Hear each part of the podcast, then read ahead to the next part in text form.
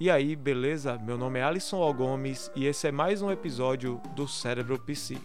E nesse episódio eu estarei aqui trazendo para vocês informações sobre um problema que afeta uma boa parte da população e na maioria dos casos não recebe a atenção devida. O nome da condição que eu estarei apresentando para vocês hoje chama-se Síndrome de Tourette.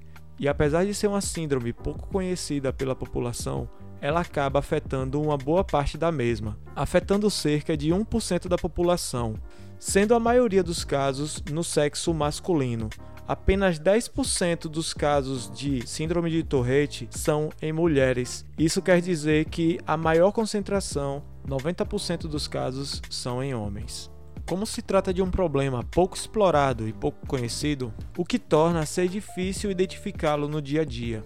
E um dos fatores que o torna de ser difícil de identificar é justamente pelo fato dele apresentar características diferentes mediante a cada indivíduo.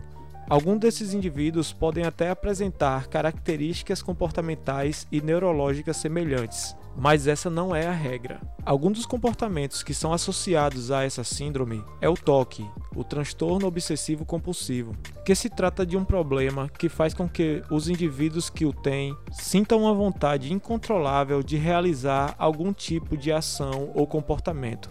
Outras características que podem se apresentar nesse tipo de problema junto ou individualmente é o comportamento agressivo, a hiperatividade, imitação involuntária dos movimentos de outra pessoa, impulsividade, movimentos repetitivos, praguejamento incontrolável, repetição de palavras sem sentido, repetição sem sentido das próprias palavras, falta de moderação na reação muscular, tique, aumento de atividade muscular ou movimentos involuntários, ansiedade, apreensão ou raiva e também é comum dificuldade de aprendizagem, gagueira, pigarrear com frequência, piscar os olhos repetidamente, resposta exagerada ao receber um susto, tosse ou tremores nas pálpebras. Então é isso. Não necessariamente quem possui esses comportamentos ou algum desses comportamentos tem necessariamente a síndrome de Tourette.